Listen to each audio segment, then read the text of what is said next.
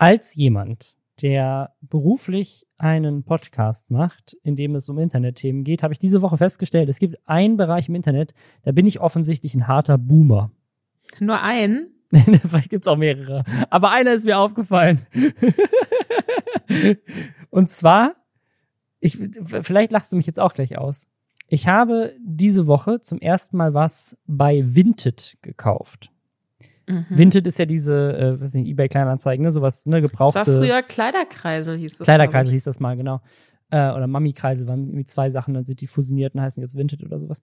Und weißt du, wie ich da eingekauft habe? So wie man das macht in einem Online-Shop. Weil wenn du bei Vinted nämlich was suchst und dann findest du was, ich wollte für meine, für meine Tochter so gebrauchte Schuhe kaufen, jetzt irgendwie so spezifische Schuhe gewünscht und dann ähm, dachte ich, hätte die brauchen wir jetzt gekauft, wir gekauft, weil die sind eh in zwei Monaten wieder zu klein, so, ne? Ist auch eh nachhaltiger. So, und dann gehe ich dahin, sehe ein paar schönes Paar Schuhe. Meine Tochter hat also über die Schulter geguckt und meinte, so, die will ich haben. Geil, draufgeklickt, irgendwie sieben Euro gekostet, gekauft. So, ne? Mhm. Dann schreibt mir diese Frau, von, also erstens, ich krieg sofort eine E-Mail, Geld wurde zurücküberwiesen, gecancelt. Und dann kriege ich, dann sehe ich erst danach, dass du bei Vinted so Nachrichten auch bekommen kannst. Und dann schreibt mir diese Frau, die, hä, was machst du? Schick mir das per PayPal. Und ich so, hä? Was ist los? Ich habe einfach die Shopping-Funktion auf der Website benutzt. Du klickst da drauf, gibst deine Bankdaten ein, schickst das ab, das ist irgendwie alles versichert, Versand, alles mit drin so. Und dann, hat, dann, dann haben mich, alle haben mich dafür ausgelacht, die schon mal bei Vinted bestellt haben. Weil offensichtlich ist es ganz normal, dass du bei Vinted den Leuten erst schreibst, das ist quasi über, über Kleinanzeigen so, was letzte Preis. Und dann schickst du denen per PayPal Friends das Geld und das wollte die dann auch haben. Und da bin ich dann so richtig Boomer gewesen, weil ich dachte, das ist doch gegen die AGBs. Das darf ich doch nicht machen. aber das ist wohl die, ähm, die Norm im Internet.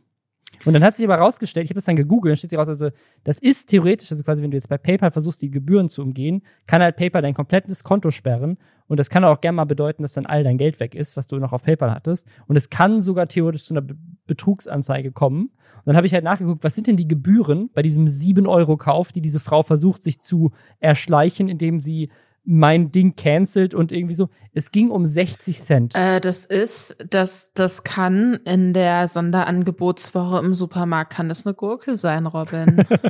Nicht wir mehr bei der Inflation. In, wir leben in harten Zeiten. Ich muss sagen, äh, ich habe einmal versucht, äh, auf Vinted irgendwas zu finden.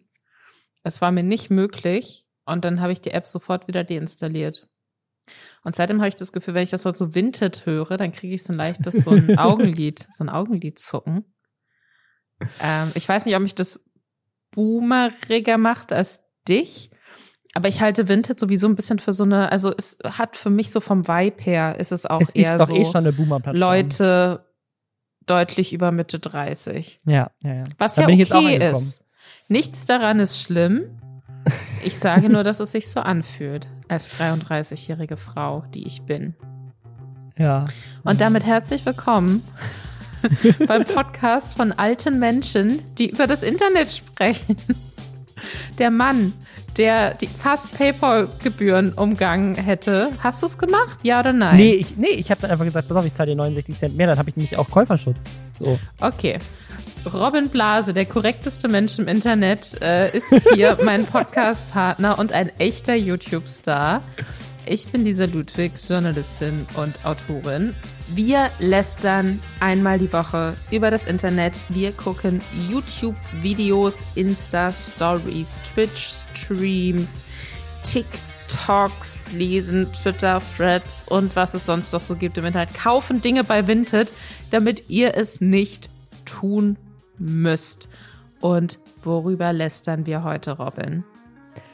Diese Woche ist also ich, ich, ich sage das jetzt ohne zu übertreiben. Ich glaube, eines der krassesten Influencer-Dramen im internationalen Raum passiert jemals. Ich würde sagen, das ist auf einem Level mit Logan Paul findet eine Leiche im Wald. Das erste Thema, was wir jemals in diesem Podcast äh, angefangen haben. Es ist wirklich überall diskutiert worden. Und zwar geht es um Amaranth und ihren Ehemann. An der Stelle Triggerwarnung, da geht es auch um häusliche Gewalt. Das heißt, äh, ihr könnt diese Themen, das ist ja unten immer alles verlinkt in den Show Notes, könnt ihr einfach skippen. So, ihr könnt einfach an die Stelle gehen, äh, an die ihr wollt in diesem Podcast. Äh, dann äh, haben wir eine neue Roomtour und zwar hat Rezo sich ein neues Büro geleistet und fängt da jetzt an mit dem Umbau und das bauen sie alles selber um so einer Vlog-Serie. Ein US-Politiker hat als Wahlkampfmethode, als Wahlwerbespot einen eigenen Porno gedreht und veröffentlicht. Das ist mal Wahlwerbung nach unserem Geschmack. Äh, es Geht gab so. Aber dazu später so. mehr. Es gab ein äh, Video von Leroy, was groß kritisiert wurde auf Twitter, und zwar AfD-Politiker trifft Transfrau. Und dann haben wir zum Abschluss noch eine kleine lustige News von einem Thema, über das wir vor ungefähr einem Jahr mal gesprochen haben. Es geht um den Bischof, der mit einer Erotikautorin durchgebrannt ist. Irgendwie sehr seltsame Themen diese Woche, aber let's go, bevor wir anfangen, einmal kurz Werbung in eigener Sache.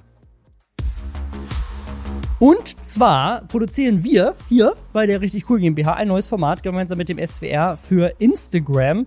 Das heißt Fühlen wir. Und das ist das Mental Health Format für Frauen. Und das ist in erster Linie für Frauen gedacht, die sich interessieren für Psychologie, für mentale Gesundheit und für zwischenmenschliche Beziehungen. Und ich dachte, vielleicht sind hier ein paar von euch dabei, die auch Bock darauf haben. Es geht da um Themen wie Herausforderungen anzunehmen, sich selbst besser zu verstehen, wie man im Job richtig Grenzen setzt. Es geht um Entscheidungen treffen, ohne dass man sie hinterher bereut oder dass eine Abfuhr dann nicht zu Selbstzweifeln führt. Drei ausgebildete Psychologinnen und Psychotherapeutinnen geben da anwendbares Psychologie und Mental Health Wissen. Schwieriges Wort, ich habe gerade dreimal gebraucht, das aufzunehmen. Mental Health Wissen. Äh, weiter an euch, äh, geben euch Tipps für den Umgang äh, mit sich selbst und mit anderen. Und falls euch das interessiert, äh, ich würde mich sehr freuen, es supportet unsere Firma, deswegen äh, schaut mal rein. Link ist in den Show Notes. Amaranth. Über die haben wir schon ganz oft gesprochen in diesem Podcast, aus mehreren Gründen. Ähm, die ist 28, äh, heißt Caitlin eigentlich und ist die größte Streamerin auf Twitch und generell eine der bestverdiensten Influencerinnen der Welt, ähm, weil sie eben nicht nur auf Twitch die größte ist, sondern auch auf OnlyFans. Und das ist schon lange ein umstrittenes Thema gewesen. Es ähm, gibt viele Twitch-Streamer, ähm, die sie kritisieren, weil sie halt gerne, ne, sie macht viel ASMR und Hot Tub Streams, wo sie halt im Bikini im Hot Tub sitzt und und dann halt sehr, sehr viele Views und sehr viel Geld und sehr viele Spenden bekommt, als sehr attraktive Frau, die da sitzt. Ich habe eine Menge Leute, ich glaube von Montana Black bis hin zu ähm, auch in den USA tausend Streamern, die das oft kritisiert haben, weil sie meinen, so das zieht die Plattform irgendwie in den Dreck und es ist irgendwie alles so sexuell. Und dann natürlich irgendwie auf OnlyFans unterwegs zu sein und da, und da hat sie auch oft ähm, ihre Einnahmen geteilt, Millionen pro Monat zu verdienen. Also wirklich Millionen pro Monat. Ich glaube, es sind über 20 Millionen im Jahr, die sie verdient mit OnlyFans alleine.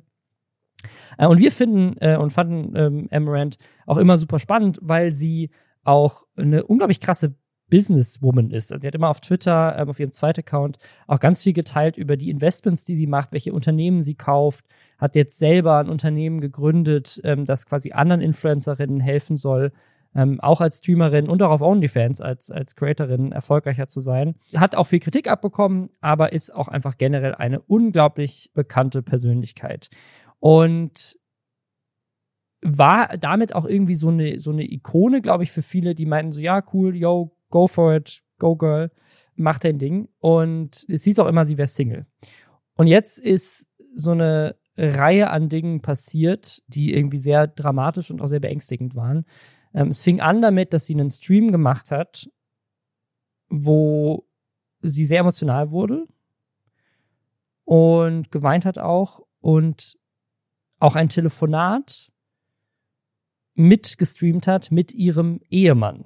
Also diese Info, dass sie überhaupt verheiratet ist, die hatte gar keiner. Also zumindest gar keiner der öffentlichen das Welt. Das war 2018 schon mal ein Thema tatsächlich. Da gibt es auch YouTube-Videos dazu, wie Leute herausgefunden haben wollen, weil da so ähm, Hochzeitszertifikate äh, Heiratszertifikate angeblich äh, gefunden wurden und so. Also das war 2018 schon mal ein Thema. Sie hatte aber zuletzt auch immer in Interviews und so gesagt, so nee, sie ist Single, sie hat gerade keine Zeit für einen Partner. Genau, und das war gelogen, stimmt nicht, sie ist verheiratet. Und ähm, in diesem Stream telefoniert sie dann auch mit ihrem Mann. Und das ist eines also ich, ich weiß gar nicht, es ist ein so ekliges Telefonat. Ähm, ich sagen, ich finde das richtig unangenehm, das anzugucken, weil er sie halt die ganze Zeit anschreit, ähm, so ein bisschen auch gaslightet. Äh, sie weint dabei, halt vorlaufend in der Kamera, während Leute da live zugucken. Ähm, sie zeigt dann Chatnachrichten von ihrem Mann, die halt ganz offensichtlich unglaublich abusive sind. Ne? Also da, da stehen Sachen drin wie, ähm, wenn du jetzt nicht mich sofort anrufst, dann äh, nehme ich 250.000 Dollar und ähm, gebe das aus für, für Optionen, die offensichtlich äh, auslaufen werden. Also quasi eine ne legale Art und Weise, ganz schnell das Geld zu verbrennen, so ein bisschen, um ihr zu schaden. Er, er sagt irgendwie auch in dem Telefonat, er würde irgendwelche Sachen über sie auf Twitter behaupten. Er würde, ich glaube, ihr Pferd, ich, manche haben gesagt, es wäre ihr Hund, aber ich glaube, es ist ihr Pferd, ihr Pferd töten und zum, zum Metzger geben. Er droht hier, also in, diesem, in diesem Chatverlauf geht es auch die ganze Zeit so weiter, dass er sagt, so 250.000 habe ich jetzt schon verbrannt, jetzt 500.000, jetzt 750.000. In dem Telefonat droht er ihr auch an, sie komplett fertig zu machen, ihr alles zu nehmen. Also ich glaube, er, er, sagt wirklich wortwörtlich, dein Leben wird enden. Äh, in, diesem, in diesem Telefonat. Was halt live gestreamt wurde an Tausende von Menschen äh, auf Twitch. Dann geht sie durch ihr, ihr Haus und zeigt, dass äh, die Tür von ihrem Zimmer dass das Schloss da nicht mehr funktioniert und dass die Tür beschädigt ist, weil ihr Mann die vorher aufgetreten hatte. Das alleine ist schon mega krass. Ne? Also das, das ist schon, das wünsche ich keinem Menschen, unglaublich schlimme Beziehung. Zusätzlich kamen dann im restlichen Stream noch Aussagen von ihr raus, die, die finde ich das Ganze noch dramatischer, noch schlimmer gemacht haben, als es, es geht fast gar nicht, aber als es eh schon war. Nämlich, dass sie angefangen hat, darüber zu reden, dass ihr Mann sie dazu zwingt, Hot-Up-Streams zu machen, dass ihr Mann sie dazu zwingt, so viel zu arbeiten, dass ihr Mann sie dazu zwingt, zu behaupten, sie wäre nicht verheiratet, dass sie eigentlich schon lange mit ihrem Mann zusammen streamen wollte und andere Sachen machen wollte, aber sie das die ganze Zeit nur macht, weil er sie dazu zwingt, es zu tun weil er sich auch, das ist ihre Aussage, erhofft hat, dass sie mehr Geld verdient, wenn nicht klar ist, dass sie verheiratet ist. Womit er recht haben möchte, aber das ist natürlich immer noch ihre Entscheidung am Ende des ja. Tages. Das, das muss, aber ich muss ja auch sagen, das ist mal wieder so ganz eklig im Internet. Ne? Es gab mehrere Leute, unter anderem äh, ganz, ganz prominent Keemstar, das ist so ein, ich würde mal sagen, Drama-News-YouTuber aus den USA, der äh, generell einfach ein sehr ekliger Mensch ist der hat äh, direkt irgendwas getweetet von wegen, ja, äh, Amaranth ist eine Betrügerin, weil ganz viele Männer haben ihr Geld gespendet, weil sie dachten, sie wäre Single. Ähm, und das, das also ist natürlich auch Sentiment in mehreren Tweets gewesen. Vor Leuten, allem, also so das, das fand ich ganz interessant, weil also da gab es auch so einen anderen Tweet von so einem anderen Typen, der der krass rumgegangen ist, der dann auch von Betrug gesprochen hat, wo dann die, ich glaube unter dem Tweet war dann halt eine der Antworten, okay, aber sorry, was ist jetzt der Scam? Weil es ist ja nicht so, dass ja. äh, nur weil jemand äh, eine andere Person für deren Content ja. Geld gibt, ja, freiwillig, bedeutet das ja nicht, dass du den Menschen damit kaufst. Nur weil du einen ähm, Twitch-Kanal subst, weil du ne, das, den Content gut findest, gehe ich mal davon aus, bedeutet das ja nicht, dass du automatisch eine Option auf, keine Ahnung, Sex mit der Streamerin hast oder so. Ich verstehe mhm. überhaupt nicht, was diese Scam-Sache, was, dass man sich, dass man sich nicht schämt. So. Ja. Dass man sich nicht einfach schämt für so eine Scheiße. Das hat mich richtig sauer gemacht, als ich da die letzten Tage auf Twitter unterwegs war. Ich muss sagen, ich habe primär unterstützende Tweets gesehen, was mich gefreut hat, tatsächlich. Auch von ja. Leuten, die gesagt haben, dass sie keine Fans von Amaranth sind, aber Sie wünschen ihr da jetzt ganz viel Kraft. Aber so die, dann auch wieder so vereinzelt echt Leute, wo ich denke, halte die Fresse, sowas kann ich mir nicht reinziehen. Ja.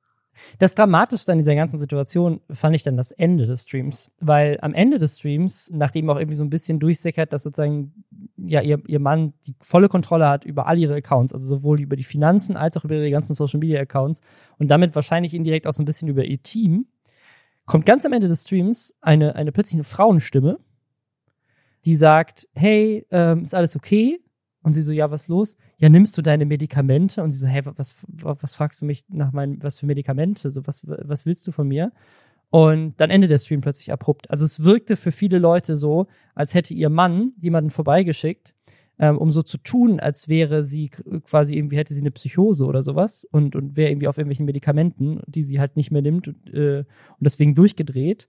Und ähm, Leute waren sich nicht sicher, ob sie, ob sie sicher ist. Ähm, und dann haben äh, große amerikanische Streamer und Streamerinnen ne, die Polizei losgeschickt, Aufrufe gestartet und so weiter, um sicherzugehen, dass, dass, dass alles okay ist bei ihr. Und da hat sie sich seitdem auch dazu geäußert, und das fand ich auch sehr bezeichnend, dass, dass sie nämlich gemeint hat, sie war so gerührt von dem Support von allen, weil sie eigentlich immer das Gefühl hatte, alle hassen sie auf Twitch. Weil natürlich sie auch viel Kritik abkriegt dafür, dass sie halt sagen in Anführungszeichen, nur eine Hot Tub Streamerin ist. Ja, so sind wir lieber FIFA-Kartenpacks auspacken. Das macht die Welt viel, viel besser. Oder Casino-Stream, das wäre das wär so viel besser. Und dann hat man aber gemerkt, das ist gar nicht so. Die Leute interessieren sich äh, sozusagen dafür, dass es hier gut geht und es ist ihnen wichtig, dass es hier gut geht. Und ich finde das so krass, wie sehr man an, an dieser Reaktion gemerkt hat, wie sehr sie das auch alles sozusagen erlebt hat die ganze Zeit. Ne? Sie hat ja quasi einen Mann, der sie dazu zwingt, das zu tun. Sie will das eigentlich gar nicht und kriegt dann dafür in ihrer Wahrnehmung nur Hass ab und denkt, keiner mag sie. Diese ganze Geschichte ist crazy. Sie hat danach noch irgendwie erzählt, dass sie wohl schon vorher mit ihm in Paartherapie war. Die Therapeutin schon gesagt hat, jo, das ist psychologischer Missbrauch und sie lebt in einem hübschen Gefängnis. Und dann wohl mit diesem Hot Tub Stream Thema dann dieses Paartherapie-Zeug wohl aber dann auch wohl abgebrochen wurde es gab da noch so eine Side-Story, weil irgendeiner, ihr, irgendeiner Mita ihrer Mitarbeiter, der, der Content-Chef von ihr, hat dann angefangen, irgendwelche weirden Sachen zu tweeten. Also der hat, ähm, vielleicht ganz kurz, der hat quasi ähm, gerade als es als das Thema hochkam mit dem ersten Stream, hat er äh, halt so eigene Insights quasi geteilt. Der war mit ihr bei der TwitchCon, fungiert wohl auch parallel als ihr Kameramann oder so und hatte dann auch Bilder gemacht, äh, wo man ihre Beine so gesehen hat und wo, wie sie in so einem, mit so anderen Personen offenkundig in so einem äh, Gang vor so Hotelzimmern steht.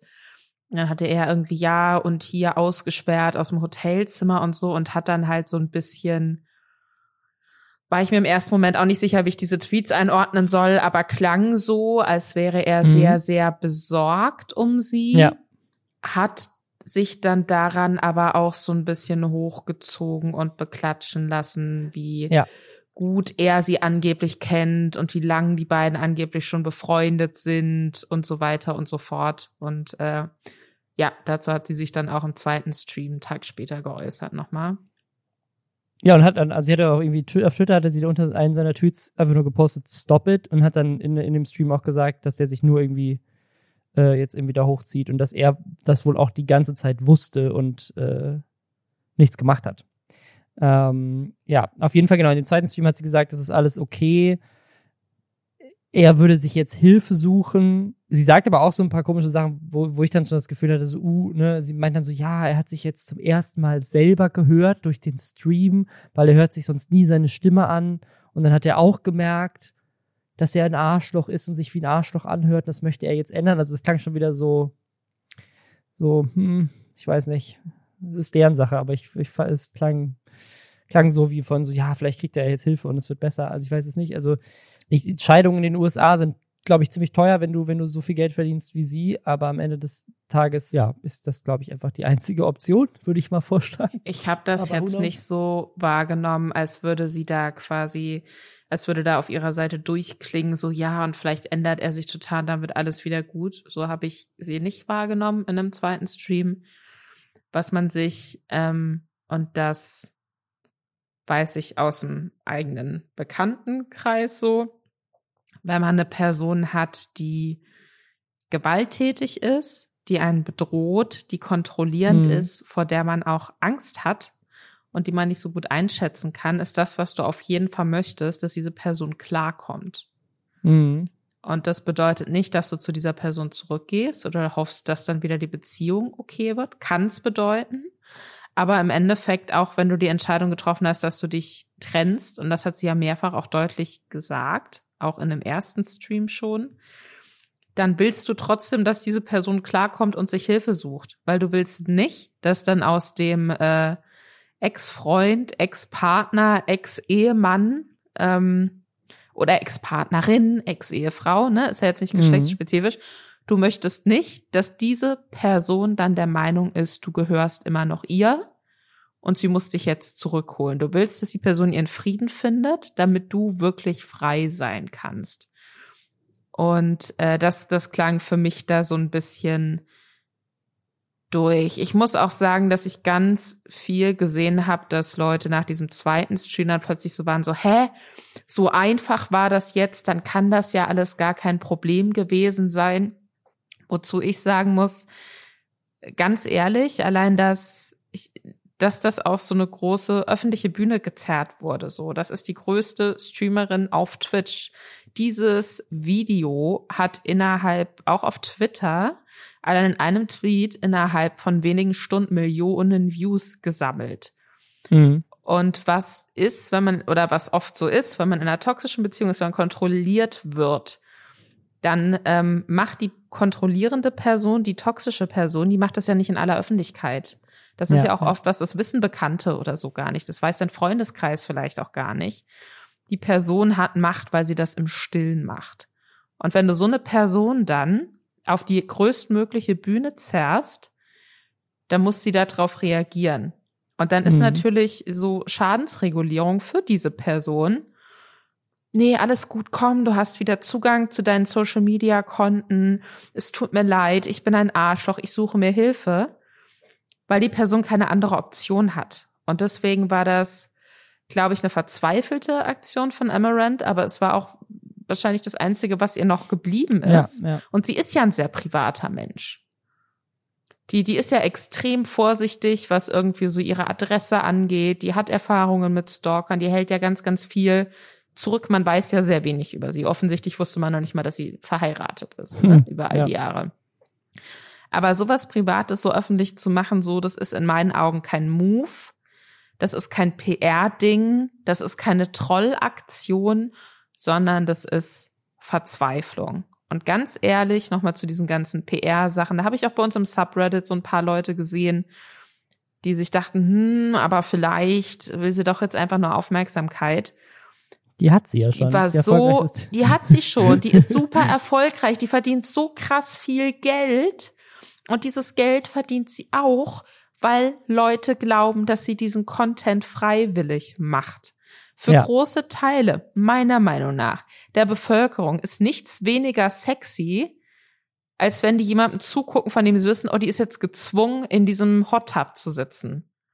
Oder die ist jetzt gezwungen, sich auszuziehen. Oder die ist jetzt gezwungen dazu, vermeintlich verführerisch an diesem Mikrofon zu lecken. Mhm. Mit, allein mit der Information, dass jemand anderes sie dazu zwingt, das zu machen und sie hat da eigentlich keinen Bock drauf, zerstört die doch diesen Mythos dieser sexy Rothaarigen, die immer Bock hat und äh, die das alles super begeistert macht. Ja. Und äh, das, das ist kein PR-Ding. Das, äh, das hilft ihr auf keiner Ebene. Ja, sie hat jetzt auch, ich glaube, heute angekündigt, dass sie sich jetzt erstmal eine Auszeit äh, nimmt und noch nicht weiß, wann sie wiederkommt. Ähm, was ich das Erschreckendste an dieser ganzen Sachen, Sachen finde, weil, ähm, also offensichtlich wollte sie diese Hot Up Streams nicht machen. Ich weiß nicht, ob ihr euch erinnert, ich, wir haben in dem Podcast, glaube ich, auch darüber gesprochen. Sie hatte tatsächlich irgendwann mal angekündigt, dass sie mit OnlyFans aufhört und hat es dann doch nicht gemacht. Mhm. Und es wurde jetzt vermutet, dass vielleicht ihr Mann auch sie dazu gezwungen hat, das weiterzutun, obwohl sie es gar nicht wollte. Ob sie es von Anfang an nicht wollte, ich glaube, das ist noch nicht so wirklich klar. Ich glaube, da hat sie noch nichts dazu gesagt.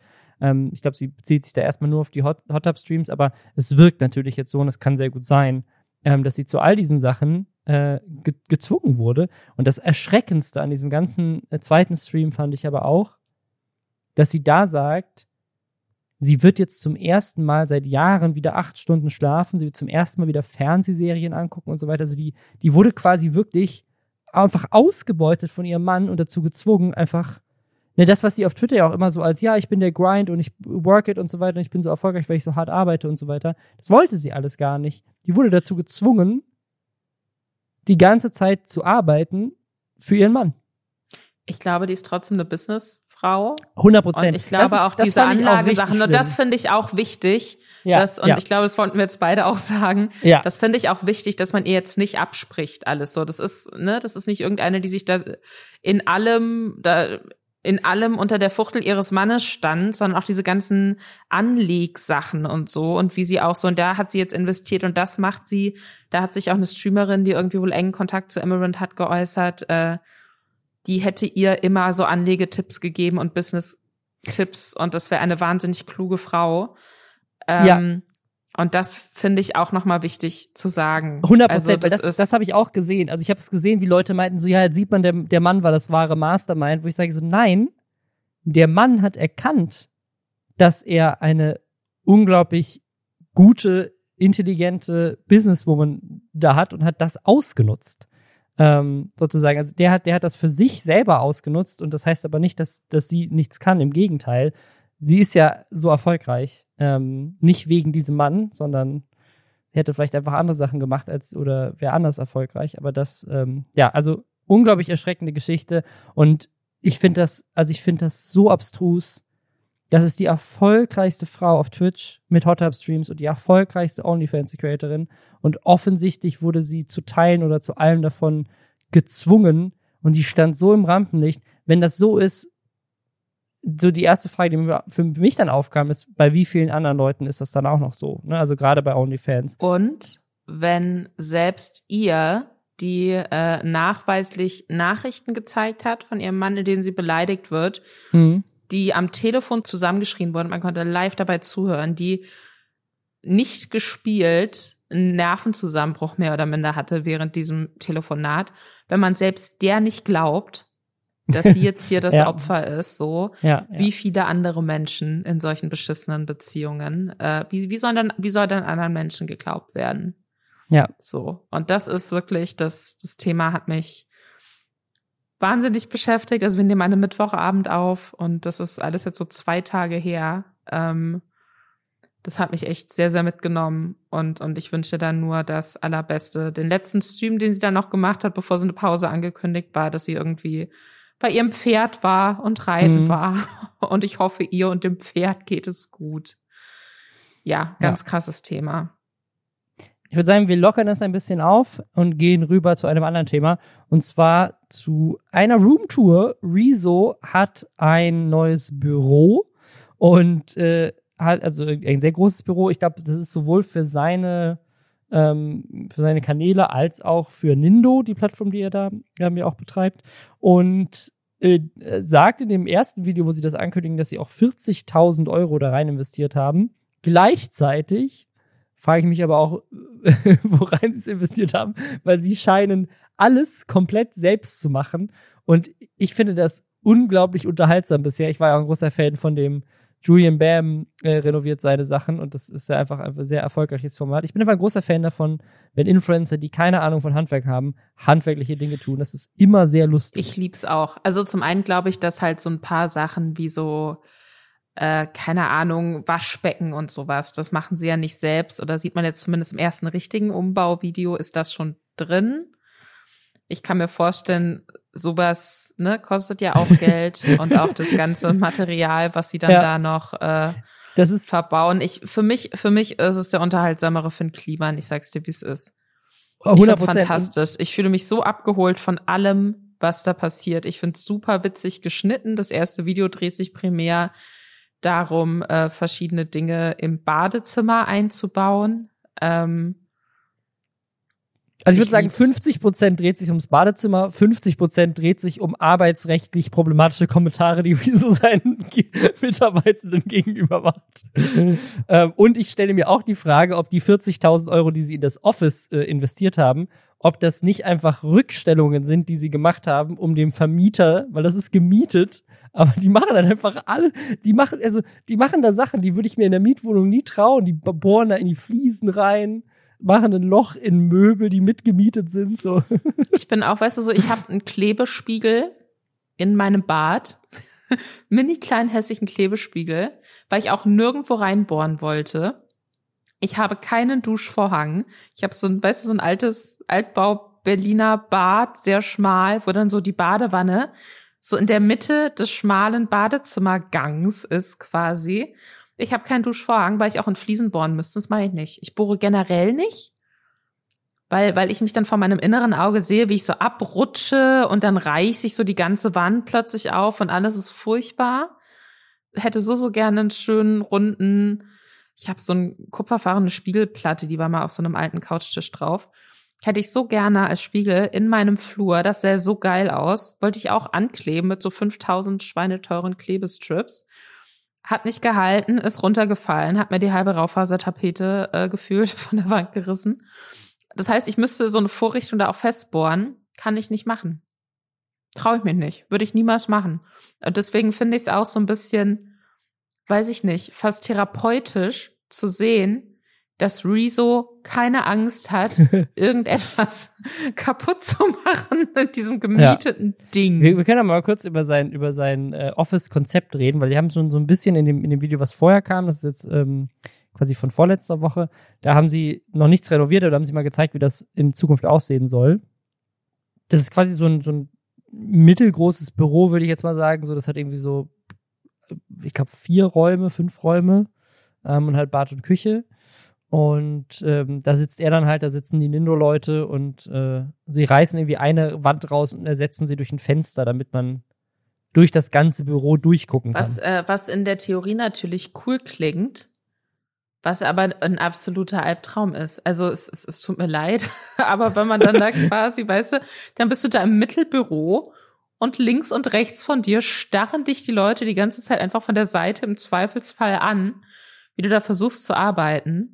Weiß ich nicht. Weiß ich nicht, ob das was für mich wäre. Aber ich muss auch dazu sagen, ich äh, arbeite auch seit Jahren einfach in Großraumbüros, also vor der vor der Pandemie und dann jetzt auch demnächst wieder. Und das ist natürlich auch schrecklich. Aber so diese Glaswand, ich glaube, das ist sowas in in der Theorie klingt das cool und wahrscheinlich sieht es auch so für einen Tag cool aus. Und dann ist jeder einfach nur noch abgefuckt deswegen ich, mich erinnert das so, ich war, war, noch nie in so einem Büro, wo, das, wo es das gibt. Ich war auch immer nur so in Großraumbüros mit einem Konfi oder ähm, halt so in anderen, anderen Strukturen, aber äh, mich erinnert das so ein bisschen an so amerikanische Büros, weißt du, wo so, was mich auch immer gewundert hat, wo so die, die Chefs, die höheren äh, Ebenen diese einzelnen Offices haben. Das sind, das sind auch immer mit Glas und dann ist da aber so ein Rollo dran, was du so zumachen kannst, mhm. weißt du? Das heißt, wenn so, wenn du so ein, das, das siehst du aber, keine Ahnung, bei The Office oder sowas, wenn dann jemand reinkommt, um irgendwie so ein sensibles Gespräch zu führen, keine Ahnung, du wirst gefeuert, dann wird erstmal kurz an diesem Ding gedreht, damit das Rollo ähm, sich, sich schließt und keiner reingucken kann. Also wir hatten das äh, bei Weiß tatsächlich, dass so die, äh, also die, die, die richtigen Chefs so für die jeweiligen Abteilungen, die hatten auch Einzelbüros. Und das war aber auch tatsächlich immer so ein Glaskasten, aber komplett Glas. So. Und dann war halt immer so, wenn du dann ein Einzelgespräch mit deinem Chef hast und da gab's keine Rollos, weißt du? Und dann hattest du dieses Einzelgespräch und hast dich dann auf so eine Couch gesetzt, gegenüber von dem Tisch von deinem Chef. Und da bist du so ein bisschen auch so in die Couch so reingesunken. Ich weiß nicht, ob du Papa Ante Porters von Norioma geguckt hast, hervorragender Film. Äh, das startet auch mit so einer Szene, wo er immer tiefer in so einem Sessel versinkt, während sein Chef mhm. sehr wütend ja. mit ihm spricht. Und äh, ein bisschen so war das nur, dass ihr das komplette äh, Großraumbüro durch die Glasscheiben dabei zugucken konnte. Das war sehr, sehr aufregend. Gener generell muss ich sagen, ähm, ich habe das Gefühl, ich war davor nicht so offen für so Handwerker-Content, mhm. weil mich das nicht so interessiert. Aber dieses, äh, diese bisherigen Rezo-Videos, die ich dazu gesehen habe, die geben mir so ein Chaos-Level, mit, mit dem ich so innerlich connecte und das fühle ich. Und ich hoffe, es kommen noch sehr, sehr viele, muss ich sagen. Äh, Props an Rezo. Ähm, wenn, wenn er danach noch Zeit hat und besser dann bohren kann, kann er gerne den Spiegel in meinem Flur befestigen, weil der steht jetzt seit vier Monaten. Seit vier Monaten lehnt dieser Spiegel an meiner Wand und ich gucke ihn jeden Tag traurig an. Aber ich habe jetzt eine gute Überleitung zum nächsten Thema. Weißt du, wer auch gut bohren kann? Oh Oder? nein, ach, das möchte ich jetzt nicht. äh, hammern? Nageln? Was ist äh? Ja, egal, komm, mach weiter. Mach weiter. ähm, in, den, in den USA gibt es einen US, einen Politiker, ähm, der tritt an für den Kongress. Also das ist jetzt nicht sozusagen Lokalpolitiker, sondern es geht wirklich um den, um den Kongress ähm, im 12. Bezirk von New York äh, für, für Manhattan. Ähm, der heißt Mike Itkis. Und man würde jetzt meinen, basierend auf dem Thema, was jetzt gleich kommt, dieser Mann ist, keine Ahnung, jung und mobilen, nein, ich würde schätzen, der Mann ist 50. Der ist äh, 53 tatsächlich. Er ist 53, ich habe es gerade hier gesehen, dass es hier steht. Er ist 53. Und er sieht aus wie eine Kreuzung aus Jeff Bezos und dem hier dem Gru aus dem Minions-Universum. So sieht dieser Mann aus. Also jetzt nicht unbedingt der Typ Mensch, von dem ich denken würde, ja, der ist so ein sexpositiver Politiker, der Wahlwerbung damit macht, indem er ein eigenes Sextape veröffentlicht. Und das ist kein Witz. Dieser 53-jährige Politiker, der in den amerikanischen Kongress einziehen will, möchte gewählt werden mit einem Wahlwerbespot. Und dieser Wahlwerbespot ist ein von ihm auf Pornhub veröffentlichtes Sextape, weil er nämlich damit zeigen möchte, dass er sehr liberal und sex-positive ist auch in seinen Wahlversprechen. Und um sozusagen darauf hinzudeuten, dass so Sex Work ist Real Work und so weiter, dass ihm das wichtig ist, hat er gedacht, 150 plus IQ-Level, äh, das Smarteste, was man da machen kann, um die Wähler und Wählerinnen von sich zu überzeugen, ist einfach zu zeigen, dass man eben nicht nur labert als Politiker, sondern auch handelt. Und dass er zu seinem Wort steht, indem er selber Porno rausbringt. Ich muss sagen, ähm, ich, ich, ich, ich, ich finde die Idee nicht schlecht, weil es muss ja jeder für sich wissen. ähm, vor allem, weil, weil es sowieso so scheint, als hätte der keine wirkliche Chance. So, der ist quasi, der ist nicht Teil von, der, der ist, glaube ich, so, ne, so ein freier, so parteilos quasi. Ähm, und, und hat, ne, es ist natürlich interessant, sich da so auf diese Sexpositivität irgendwie zu beziehen. Für mich hat das ein bisschen so den Vibe von so einem, weiß ich nicht, geschiedenen Familienvater, der jetzt nochmal richtig durchdreht. Ja, komplett. Ähm, auch wenn er von sich selbst sei, nicht verheiratet, keine Kinder, nicht zölibatär, Atheist.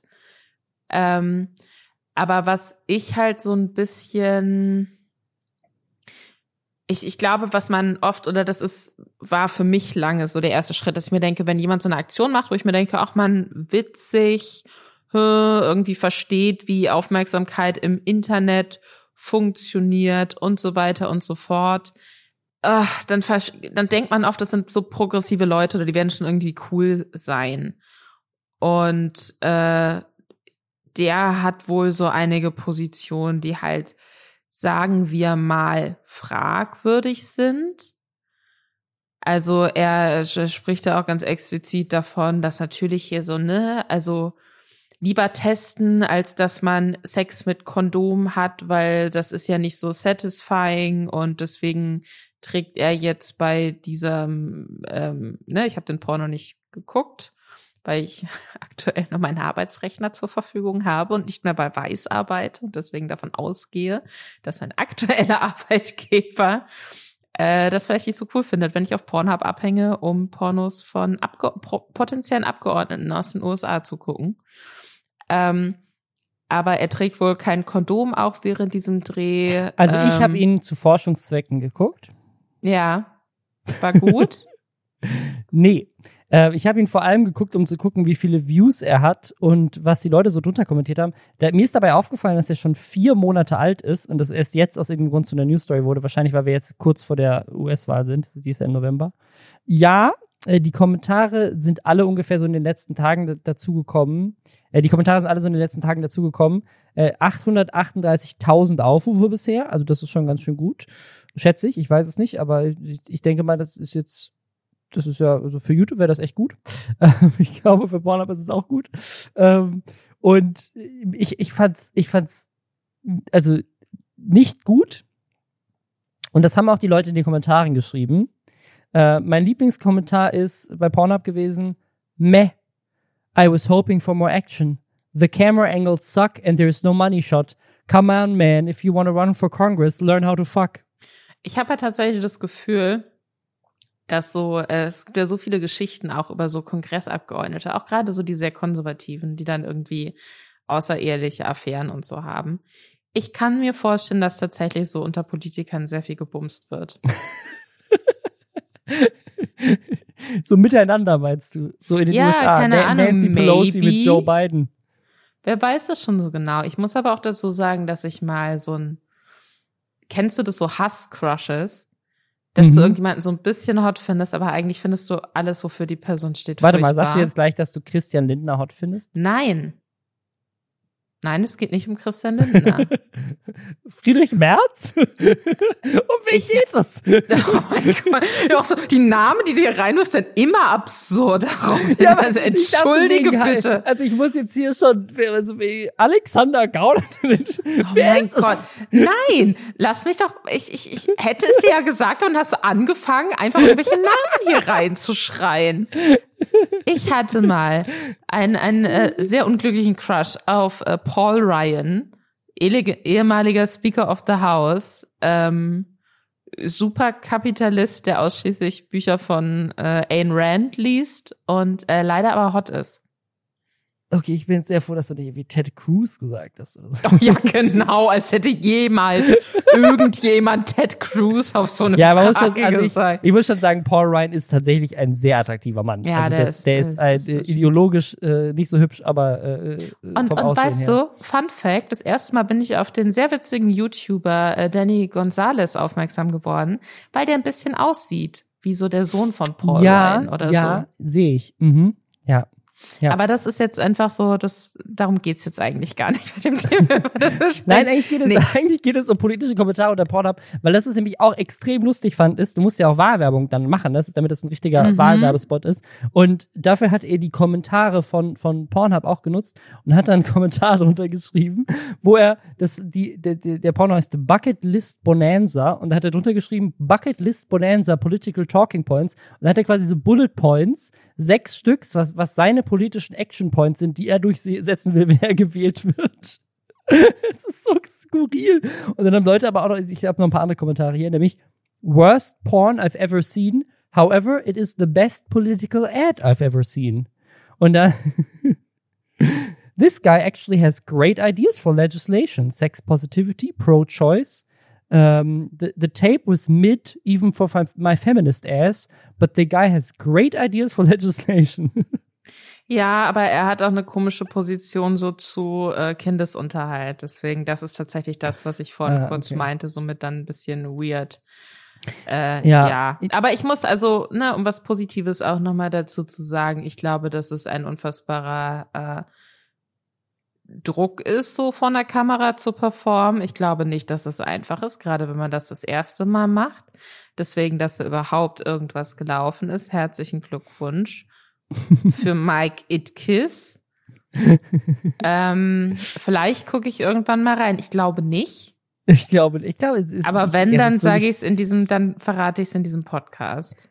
Also, ich- das ist wirklich nicht gut. Also, die, die Kameraperspektive ist wirklich sehr seltsam. Das ist einfach so, das, das ist auch, das ist auch kein professionell produzierter Porno, muss man dazu sagen, ne? Also, das ist, ähm, das ist einfach eine Kamera. Es ist eigentlich, es ist eigentlich mehr so ein, wie, ein privates Sextape, bei dem man halt eine Kamera in die Ecke gestellt. Das ist nicht ausgeleuchtet, das Kamera bewegt sich nicht.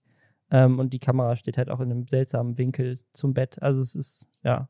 Habe ich schon mal erzählt, dass ich mal ähm, Kamera gemacht habe für so ein äh, Für einen Porno? Ja für so ein Amateurporno, so einen lesbischen. Da, da, äh, nein? Habe ich nicht erzählt? Nein. Ach, Mensch. Also nein, folgende Geschichte. Ich halte es kurz. Ähm, ich habe äh, für für Weiß für so eine Reportage mal so eine der erfolgreichsten Amateur-Pornodarstellerinnen, die ja damals über My Dirty Hobby ganz viel gemacht hat, äh, quasi begleitet so einen Tag. Ich war bei der zu Hause, so ein bisschen über die Schulter geguckt, da bei ihren Cam-Sachen auch. Und dann kam irgendwann eine Freundin von ihr vorbei, weil die noch so ein Video eben für My Dirty Hobby drehen wollten. Und dann hat die Pornodarstellerin mich gefragt, ob ich das nicht mit der Kamera dann machen kann. Weil ihr Mann halt irgendwie zu einem Termin musste oder so. Und äh, dann war das ganz witzig, weil äh, ich äh, so ein bisschen überfordert war ne? und dann fast rückwärts. der, der Raum war nicht so groß. Und äh, dann habe ich bin ich einfach so ein bisschen so um das Bett auch so rumzulaufen und so ne so verschiedene Winkel so einzufangen und dann bin ich in einer Situation fast äh, rückwärts äh, über den Couchtisch gefallen. Das, äh, das ist ja schön. Aber ich habe professionell weiter die Kamera ruhig gehalten und dieses Video konnte man dann, glaube ich, auch im Internet abrufen. Deswegen, ja, theoretisch könnte ich in meinen Lebenslauf reinschreiben, dass ich mal Kamerafrau für einen äh, lesbischen Amateurporno war. Herzlichen Nächstes Thema. Können wir oder? das warum sagen wir das am Anfang dieses Podcasts nicht? Also warum ist das so, warum ist das immer so seriös und etwas nicht, dass das nicht seriös wäre, Kamerafrau für Pornos zu sein, aber äh, warum steht am Anfang immer so Journalistin und Spiegel-Bestseller-Autorin und nicht Kamerafrau für lesbische Amateurpornos? Das hätte ich mir als Intro gewünscht für diese Folge. Ja, ja, ich, ich habe so ein paar, ich habe so ein paar weirde Sachen ähm, schon gemacht auch, ähm, die, die ich vielleicht einfach mal so hebe ich mir mal für eine besondere Folge auf. Oder ich, ich es, streue es immer so ein, weißt du? Es ist dann so jede Folge was anderes, was ich auch schon mal gemacht habe. Das wird super. Weißt du, was Leute nicht so super fanden? was denn? das neueste Video von Leroy. Leroy ist ein ganz, ganz großer äh, YouTuber mit 2, irgendwas Millionen Abos, riesig, also einer wirklich der größte in Deutschland. Ähm, Leroy will's wissen heißt der Kanal und äh, der ist bei Funk. Inzwischen, er hat nicht bei Funk angefangen, aber ist äh, vor, vor einiger Zeit ist er zu Funk gegangen mit seinem Kanal. Und da kam jetzt ein Video online, das heißt AfD-Politiker trifft Transfrau. Das Treffen, das ist so ein Format, was die, ähm, ich glaube, noch nicht so lange machen wie die anderen Formate, für die man Leroy vielleicht kennt. Leroy hat eigentlich eher so äh, Formate gemacht, wo er Leute trifft und die heißen dann immer, wie ist es, keine Ahnung, irgendwas super Verrücktes ne, zu sein. Das sind meistens sind das so wirklich ganz skurrile Schicksale oder, ähm, oder auch äh, ne, einfach Menschen, die man irgendwie spannend findet. Zum Beispiel, wie ist es, objektophil zu sein? Oder, ne, oder wie ist es, Intensivpfleger zu sein? Ist jetzt nicht so äh, verrückt, aber ne, wie ist es, Tatortreiniger zu sein? Mhm. Also solche, solche Videos, für die kennt man ihn, aber seit einiger Zeit haben wir auch ein neues Format, das heißt ähm, das Treffen. Aber ich glaube schon seit ein paar Monaten, also so neu ist es gar nicht. Aber ich glaube, man kennt ihn vor allem eher durch das, durch das andere Zeug. Da trifft immer im, eine Person auf eine Person, die so ein bisschen äh, gegensätzlich ist. Ne? Also zum Beispiel äh, Fitnesscoach trifft Plus-Size Model ist ein Format, das sie gemacht haben. Oder Ex-Prostituierte trifft Freier. Oder Tierschützer trifft Zoodirektor. Also Menschen sozusagen mit konträren Leben oder Meinungen oder Berufen oder was weiß ich, ähm, treffen aufeinander äh, und es kommt eben zu einer Art Diskussion und Austausch. Das ist, glaube ich, die Idee von dem Format. Und jetzt gab es eben AfD-Politiker trifft Transfrauen. Das fanden eine Menge Menschen aus vielen unterschiedlichen Gesichtspunkten äh, ein problematisches Video und haben sich darüber aufgeregt. Ich muss halt dazu sagen, dass ich generell kein Fan von dem Format das Treffen bin. So, ich kenne Leroy nicht persönlich. Ich stecke generell so in dem, was er so macht und wofür er steht, nicht so wahnsinnig viel drin. Deswegen kann ich jetzt nicht für sein anderes YouTube-Schaffen sprechen. Aber dieses das Treffen-Format, alles, was ich davon bisher gesehen habe, fand ich auf jeder Ebene schwierig bis aktiv ärgerlich. Es gab ein Video, das hatte ich kürzlich mal geguckt, da waren äh, zwei Menschen mit äh, jeweils unterschiedlichen äh, Behinderungen beziehungsweise Beeinträchtigungen ähm, da und die waren total offen und wollten auch so ein bisschen so erzählen, einfach so, wie ist es denn für sie jeweils? Und sowas finde ich interessant, weil es ja dann nicht darum geht, dass Leute sich irgendwie gegenseitig anschreien, sondern dass man einfach zwei Menschen zusammenbringt, die miteinander in Austausch treten können und dann kriegt man halt so mit, vielleicht auch welche Ähnlichkeiten es da gibt oder wo die ganz andere Erfahrungen machen.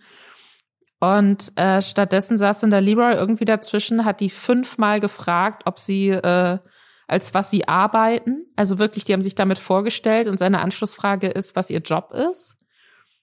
Äh, war null vorbereitet auf irgendwas, hat zu nichts irgendwie mal nachgehakt oder nachgefragt. Ne? Nicht um die zu fact-checken oder so, weil die über ihre eigenen Erfahrung, Erfahrungen gesprochen haben, aber ne, um so ein bisschen so, oh, das war interessant, kannst du kurz mal erklären, warum du das so empfindest oder so? Überhaupt nicht. Da hättest du eine Handpuppe dazwischen legen können und die äh, und und die wäre ähnlich präsent gewesen. Und das finde ich dann so ein bisschen ärgerlich äh, und eine verpasste Chance in dem Fall. Und wenn es dann aber um Themen geht, wo Menschen mit sehr, sehr menschenfeindlichen Positionen eingeladen sind und die dann so komplett ohne wirklichen Gegenwind oder ohne Fact-Checking da dann ihre Meinung verbreiten können und dann im Zweifelsfall auch noch direkt oder indirekt der anderen Person, die sich dann mit ihm treffen muss, so dass das Recht auf Existenz absprechen. Das finde ich dann nicht mehr ärgerlich, das finde ich dann echt gefährlich und fahrlässig. Und das, äh, das, das passiert halt in diesem, in vielen Videos von Leroy, finde ich. Und dieses AfD-Politiker trifft Trans Transfrau-Video ist dann ganz aktuelles Beispiel. Also ich glaube, was man sozusagen, ich, ich, ich gehe jetzt mal kurz in eine Position, wo ich Funk verteidige. Nicht, weil ich das Video gut finde, sondern um so ein paar Positionen abzu, abzudecken. Also auf der, man muss natürlich einmal sagen, natürlich gibt es eine gewisse Parität, die gewahrt sein muss in öffentlich-rechtlichen Produktionen. Das heißt, auch jemand von der AfD mal einzuladen für ein Format ähm, muss passieren, wenn die Partei im Bundestag sitzt, einfach rein, rein gesetzlich. Ne? Das ist einfach, muss so sein. Äh, nee, das muss nicht passieren. Das muss nicht bei so einem, äh, bei einem nicht politischen Format passieren in der Form. Das muss es also nicht. Also an sich sozusagen muss das passieren. Aber soweit ich das jetzt sehen konnte, ist das nicht so, dass jetzt irgendwie letzte Woche jemand von den Grünen da war und gegen jemanden gesprochen hat, der, der denkt, Klimawandel existiert nicht und davor die Woche jemand von der SPD, der, keine Ahnung, meinte, so, Sozialstaat ist scheiße. Also sagen, dass ich, so, soweit ich das sehen kann, haben die jetzt nicht so viele politische Leute sonst auf dem Kanal, also zumindest keine aktiven äh, Politiker. Das heißt, bin ich voll bei dir sozusagen, an sich sozusagen geht es jetzt erstmal nicht darum, ähm, die AfD auszuladen, sondern dass es eigentlich gar nicht notwendig ist, ähm, zwingend da jemanden aus der Politik sitzen zu haben. Aber als öffentlich-rechtliches Format könnte man noch verargumentieren, okay, ähm, es ist auch okay, wenn da mal irgendwie ein Politiker sitzt. So, ne? Was ich jetzt aber extrem problematisch finde, ist, ähm, dass dass vielleicht die Meinung ähm, äh, oder auch vielleicht auch die politische Position der, der AfD ist, zu sagen, ähm, Transsexualität gibt es nicht. Aber meiner Meinung nach ist das keine Diskussionsgrundlage, ähm, mit der man jemanden konfrontieren sollte ähm, und auch nach außen das sozusagen so darstellen sollte, als wären das zwei Meinungen, über die man diskutieren kann oder über die Menschen sich auch annähern können, einen Kompromiss finden können. Weil ich finde, das Format, äh, auch wenn das, glaube ich, jetzt nirgendwo steht, also das ist zumindest die Prämisse, glaube ich, mit der Leute das, das sehen und angucken, dass sie denken, aha, da lernen sich mal zwei Leute kennen, die sich sonst vielleicht nur im Internet äh, in die Kommentare Sachen reinschreiben oder sowas. So, die, da treffen zwei Leute aufeinander, die gegenseitige Meinungen haben. Das ist ja keine Meinung, zu sagen, also äh, anderen Menschen ihre Existenz abzuerkennen. Das ist ja letztendlich das, was da passiert. Ne? Also zu sagen, äh, Transsexualität gibt es nicht ähm, oder äh, ne, einfach zu sagen, so, das ist eine Störung, sagt er, glaube ich, sogar wortwörtlich. Das ist, das ist ja keine Meinung. Das ist sozusagen, das ist, das ist menschenfeindlich. Das ist ja keine Diskussionsgrundlage. Also, ich weiß nicht, du würdest jetzt auch nicht, ja, keine Ahnung, mir fällt gar kein gutes Beispiel ein dafür, aber sozusagen am Ende des Tages sitzt da eine Person, die sagt, die andere Person hat nicht das Recht, so zu sein, wie sie ist und die wissenschaftliche Grundlage akzeptiere ich einfach gar nicht. Und das ist ja kein, das ist ja keine Diskussionsgrundlage. Zusätzlich hast du hier offensichtlich einen, einen Politiker, der eine Person gegenüber sitzt, die natürlich von dem Thema weitaus emotionaler betroffen ist als, äh, als er ähm, und in dem Video deswegen auch emotionaler wird. Und in den Kommentaren siehst du dann Leute, die sagen so, ja, schade, dass sie nicht sachlich geblieben ist ähm, und so weiter. Also es ist ja schwierig, ne? Und dann, ähm, ich habe auch so ein paar Kommentare gesehen, ne? Faktenchecks passieren dann halt im Nachhinein und nicht live. Das verstehe ich, das ist schwierig, das live zu machen. Ich verstehe auch Leos Position. Ich finde, dass also ich, ich wüsste ehrlich gesagt auch nicht, wenn ich jetzt in seiner Position wäre, wie man da besser dazwischen gehen würde ähm, weil das natürlich sofort aussieht, als würdest du Partei ergreifen. Tust du ja im Zweifel auch, wenn du, äh, ne, aber gleichzeitig, wenn du halt jemandem sagst, so, nee, das kannst du jetzt so nicht sagen, das ist faktisch nicht korrekt in der Diskussion, wo zwei Leute aufeinandertreffen, da weißt du auch schon direkt, wie die Kommentare dann aussehen, wenn du das machst, ne, auch wenn es stimmt.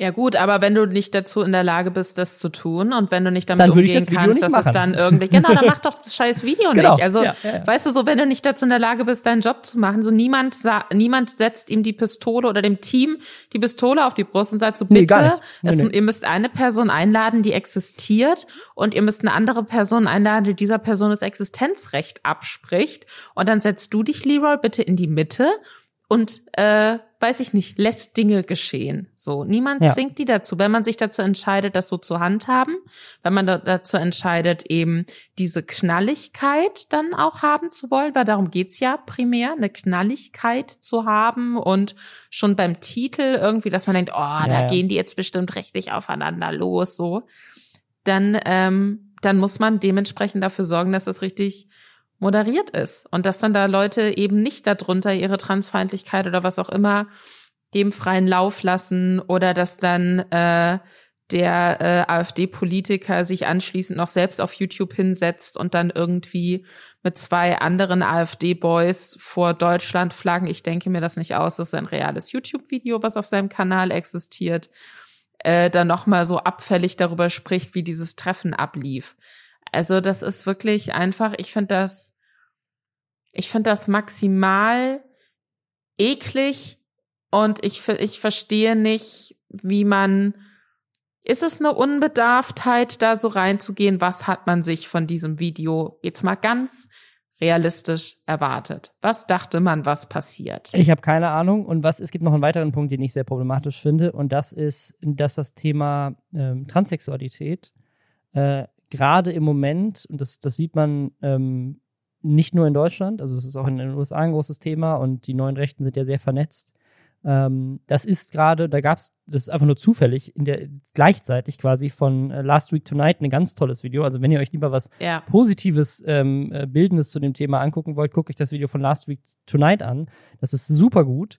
Ähm, und da geht es auch darum, dass in den USA gerade bewusst, und da, da ist auch ein, da ist auch ein Videoausschnitt drin von jemandem, der sozusagen in so einem konservativen rechten äh, Think Tank ist, wo explizit gesagt wird, wir als Rechte nutzen gerade das Thema Transsexualität, um Leute zu radikalisieren, weil das natürlich für ne, ein paar Leute ist das fremd, die finden das komisch und dann können wir das nutzen, um ähm, mit unseren Talking Points äh, die Leute zu radikalisieren und, ähm, und da eben Dinge auch draus zu machen, die einfach gar nicht stimmen. Aber die Leute kriegen dann so Angst davor. Ne? Das siehst du in den USA mit, dass sozusagen ganz viele Leute Angst haben davor, dass, ähm, dass irgendwie Trans, äh, Transfrauen äh, Frauensport kaputt machen, obwohl es sozusagen irgendwie eine, eine einzige Athletin gibt, die, die trans ist und so. im ganzen Ähm, oder- Bundesstaat. Ja, Im ganzen Bundesstaat. Oder, oder dass, ähm, dass, dass Schulen Angst haben, dass, ähm, das, das ist kein Witz.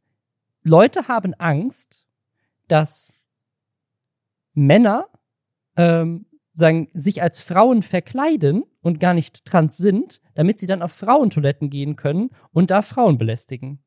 Sozusagen, das, oder, oder, ne, also auch mit dem Sport, so in, in dem, guckt euch das Last Week Tonight Video an, da ist ein geiles Zitat drin, auch von, von einer Sportlerin, die sagt so, in welcher Welt ist, ist jemandem sozusagen College Wrestling so wichtig, dass du dich einer Hormontherapie unterziehst, nur damit du Frauen verprügeln kannst.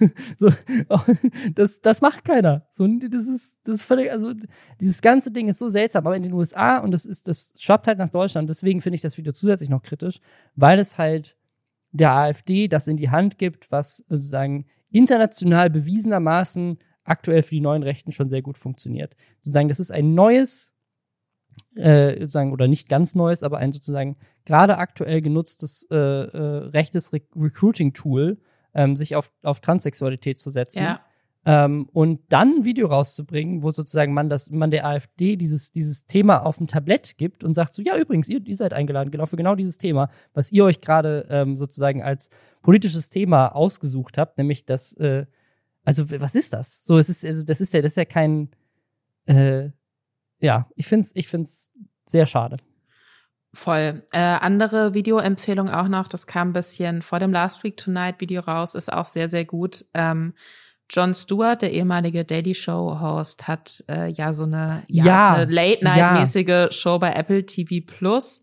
Die heißt Das Problem mit Jon Stewart und die haben jetzt äh, ihre komplette erste Folge von der zweiten Staffel auch über so Transrechte gemacht. Also nicht rechtsradikale oder politisch Rechte, sondern die Rechte von Transpersonen. Und äh, diese komplette Episode gibt's quasi kostenlos. Und äh, das ist auch sehr, sehr gut. Bin eh ein Fan von Jon Stewart, muss ich dazu sagen. Ähm, Ja, Aber das ist auch einfach sehr, sehr gut recherchiert, sehr, sehr gut aufgeschlüsselt und äh, lieber das gucken als das Leroy-Video. Ne, der Vergleich ist natürlich unfair, aber äh, und und den, es, es soll jetzt auch kein Vergleich sein. Aber wenn ihr euch ein Video angucken wollt, wo es ähm, um Transrechte geht und wo dann auch so ein bisschen Gegenpositionen mit eingebracht werden und aufgegriffen werden und so faktenmäßig gecheckt werden, von wegen, das wird oft von Rechten gesagt. Stimmt das denn? Ähm, dann, dann guckt euch lieber die zwei Videos, die wir genannt haben, an. Das ist deutlich aufschlussreicher als das Treffen. Und um ein, äh, mit einem, das war ein Vorschlag aus dem Reddit, mit einem positiven Thema zu enden. Ich weiß gar nicht, ob es ein positives Thema ist. Es, ist auf jeden Fall eine lustige, es ein ist ein witziges, bisschen ein witziges witzig, Thema. Ja. Mit einem witzigen Thema zu enden. Ähm, ich weiß nicht, ob ihr euch daran erinnert, aber wir haben hier vor langer Zeit mal über ein Thema, also nicht vor langer Zeit, vor einem Jahr oder so, aber haben wir über ein Thema gesprochen, wo ein Bischof, ich glaube, es war in Spanien, ein spanischer Bischof, wo er Exorzismen durchgeführt hat, äh, zurückgetreten ist von der Kirche, um durchzubrennen mit einer Frau, die Erotikautorin ist. Und da haben wir uns super drüber amüsiert und das war, das war sehr lustig. Und jetzt gerade ist dieses Thema bei mir wieder in die Timeline gespürt worden, weil ich glaube, sowohl als auf Reddit als auch auf Twitter ähm, nochmal so Screenshots von vor einem Jahr von Artikeln ausgegraben wurden. Ähm, den Artikel, den ich mir jetzt gerade angucke, der ist von Weiß. Und da war da noch ein Fakt drin, den wir damals irgendwie gar nicht gesehen hatten. Ich weiß nicht, ob das vielleicht passiert ist, nachdem wir äh, drüber gesprochen haben, ob das, ob das quasi ein paar Wochen dann später war und dann eine neue News reinkommt, weil nachdem der nämlich, dieser Bischof, nachdem der durchgebrannt ist mit der Erotik-Autorin, arbeitet er jetzt bei Siemen Cardona, eine spanische Firma, die hochqualitativen Schweinesamen produziert und exportiert in über 20 Länder. und Ich finde das Wort produziert komische Bedeutung. Ja, die holen Schweine Moment. einen runter, Ja, das ist also das, er der, wahrscheinlich der Bischof nicht selbst, aber sie werden da Schweine ich, haben, die das tun. In, in, no joke, irgendwie, ich weiß nicht woher, ich weiß nicht, war das irgendjemand, den meine Mutter kannte oder sowas? Ich, ich, ich habe mal irgendjemanden kennengelernt, vor vielen Jahren, und diese Person hat das gemacht. So in der Landwirtschaft. mhm. Die hat quasi, und das, da hat die das, da hat die das schon selber gemacht. So, das war Teil des Jobs. Teil des Jobs. ja, also dann war, holt man den Tieren quasi so einen, also man stimuliert Genau, die quasi. man stimuliert ja, genau. die und dann ja. auch äh, ist man dafür verantwortlich, dass man, keine Ahnung, die, die, die Tiere dann äh, befruchtet. Also beide, beide Schritte ist man, glaube ich, dann für verantwortlich. Genau, aber Äh, ich, finde halt, also ja. es ist wichtig, ne, man befruchtet die Tiere nicht selbst, sondern dann hat man wie so eine Spritze quasi. Es war mir nur wichtig, also das, war so ein bisschen zu erwähnen. Ja, war mir gut. wichtig, das so zu Ich weiß, das erwähnen. gehe Ja. davon aus, dass der Bischof, von dem manche ehemaligen Kollegen auch laut dem Weißartikel sagen, dass er vom Teufel besessen sein muss. Wir gehen jetzt mal davon aus, dass er die Schweine nicht selbst befruchtet. Ja, aber also das, diese ganze Story, also wir haben ja damals schon drüber gesprochen, aber dieses Schweinebefruchten jetzt, die, die macht, die macht es, also, und diese Info, dass er vorher Ex Exorzist war, das sind, das sind beides Dinge, die, also, ich, ich glaube jetzt auch daran, dass das entweder eine ausgedachte Story ist oder der ist wirklich besessen. Weil was ist denn das, also das ist, das ist doch, das, das liest sich doch wie, äh, wie, wie, ein- wie ein Joke, so, oder wie, wie jetzt so ein schlechter Horrorfilm, so. So, der ist, der, erst, erst performt der Exorzismus, dann wird er, verliebt er sich in eine Erotikautorin und dann ist auch der Job, den er dann danach findet, ist Schweinen einen runterzuholen. Wie, wie passt das zusammen? Aber das ist so viel mehr, also es muss ja so viel mehr Fun sein, der Teufel zu sein und sich so eine Scheiße auszudenken, als irgendwie fucking Gott des Alten Testaments so hier, äh, ich gebe dir ein Messer oder nein, du hast schon ein Messer, aber ich gebe dir die Aufgabe, dass du deinen Sohn schlachtest für mich, weil ich mal testen möchte, wie sehr du mich liebst. Das ist doch psychotisch. Aber wenn sich diese andere Sache hier mit dem Bischof Satan ausgedacht hat, ich finde das unfassbar witzig. Herzlichen Glückwunsch, Satan, du hast mich überzeugt. Ich finde, das ist eine gute, ein gutes Ende für diese Folge. Ich finde da mehr, mehr, es ist so eine, es hat so eine Entwicklung stattgefunden. Können wir einfach jetzt, können wir uns jetzt einfach verabschieden und es auf dem Satz beenden? Finde ich schön. Tschüss. Ciao. Bevor es mit dem Thema weitergeht, machen wir aber jetzt nochmal kurz einmal Hashtag Werbung. Wusstet ihr, dass Edeka für Einkaufsgenossenschaft der Kolonialwarenhändler steht? Ich wusste das nicht, aber Plot Twist, das ist keine Werbung für Edeka. Es gibt nämlich noch eine andere Abkürzung, die ähnlich unhandlich ist und vermutlich auch ja leider ähnlich unbekannt. BU steht für Berufsunfähigkeitsversicherung und eine Sache, die ich auch nicht wusste, ähnlich wie für was Edeka eigentlich steht, ist, dass jeder Vierte mindestens einmal im Leben berufsunfähig wird. Und dafür gibt es dann kaum gesetzliche Hilfe in so einem Fall. Und was auch super ist, wenn man sowas jung abschließt, dann ist sowas auch super günstig, so eine BU. Falls ihr noch gerne habt. Und wie gesagt, das ist so eine Versicherung. Wenn man sich die jung holt, ist sie günstig. Und wenn man sie mal braucht, ist man sehr froh darüber. Hoffentlich braucht man sie nie, aber man weiß es halt nicht. Tja, dann probiert doch mal Clark. Da kann man seine Versicherungen digital managen und mit einem praktischen Tarifvergleich auch super schnell sehen, was vielleicht die passende Berufsunfähigkeitsversicherung für einen und für den individuellen Lifestyle ist. Wenn man Fragen dazu hat, dann kann man natürlich auch mit Experten und Expertinnen von Clark sprechen. Per Telefon, per Videocall, per Chat oder per Mail, je nachdem, ob man Millennial oder Gen Z ist und Angst hat zu telefonieren oder und Clark und alle Services sind kostenlos. Alles, was ihr machen müsst, ist euch die App runterladen und wenn man möchte, muss man nicht, kann man zwei bestehende Versicherungen dann hinzufügen und sich auch noch einen 30 Euro Shopping-Gutschein für Stores wie Amazon, Apple, Zalando und viele mehr mit dem Code Schwestern54, also Schwestern54 kann man sich das sichern. Wichtig, noch ein Hinweis, Clark ist ein Versicherungsmakler und deswegen überträgt man, wenn man da Versicherungen hochlädt, ein sogenanntes Maklermandat. Damit hat Clark die gleichen Rechten und Pflichten wie jeder andere Versicherungsmakler auch. Aber so ein Maklermandat, das hat man halt nur einmal. Man kann es jederzeit kündigen. Aber falls ihr schon einen Versicherungsmakler oder eine Versicherungsmaklerin habt, mit der ihr zufrieden seid, dann am besten vorher mal mit denen sprechen. Für alle anderen holt euch die 30 Euro und ja, ansonsten, wie gesagt, auch wenn ihr keine bestehende Versicherung habt, könnt ihr Clark auch einfach so nutzen, um mal zu checken, was da so die Angebote, insbesondere für Berufsunfähigkeitsversicherungen, sind. Denn das kann auf jeden Fall nicht schaden. Und jetzt zurück zum Lästern.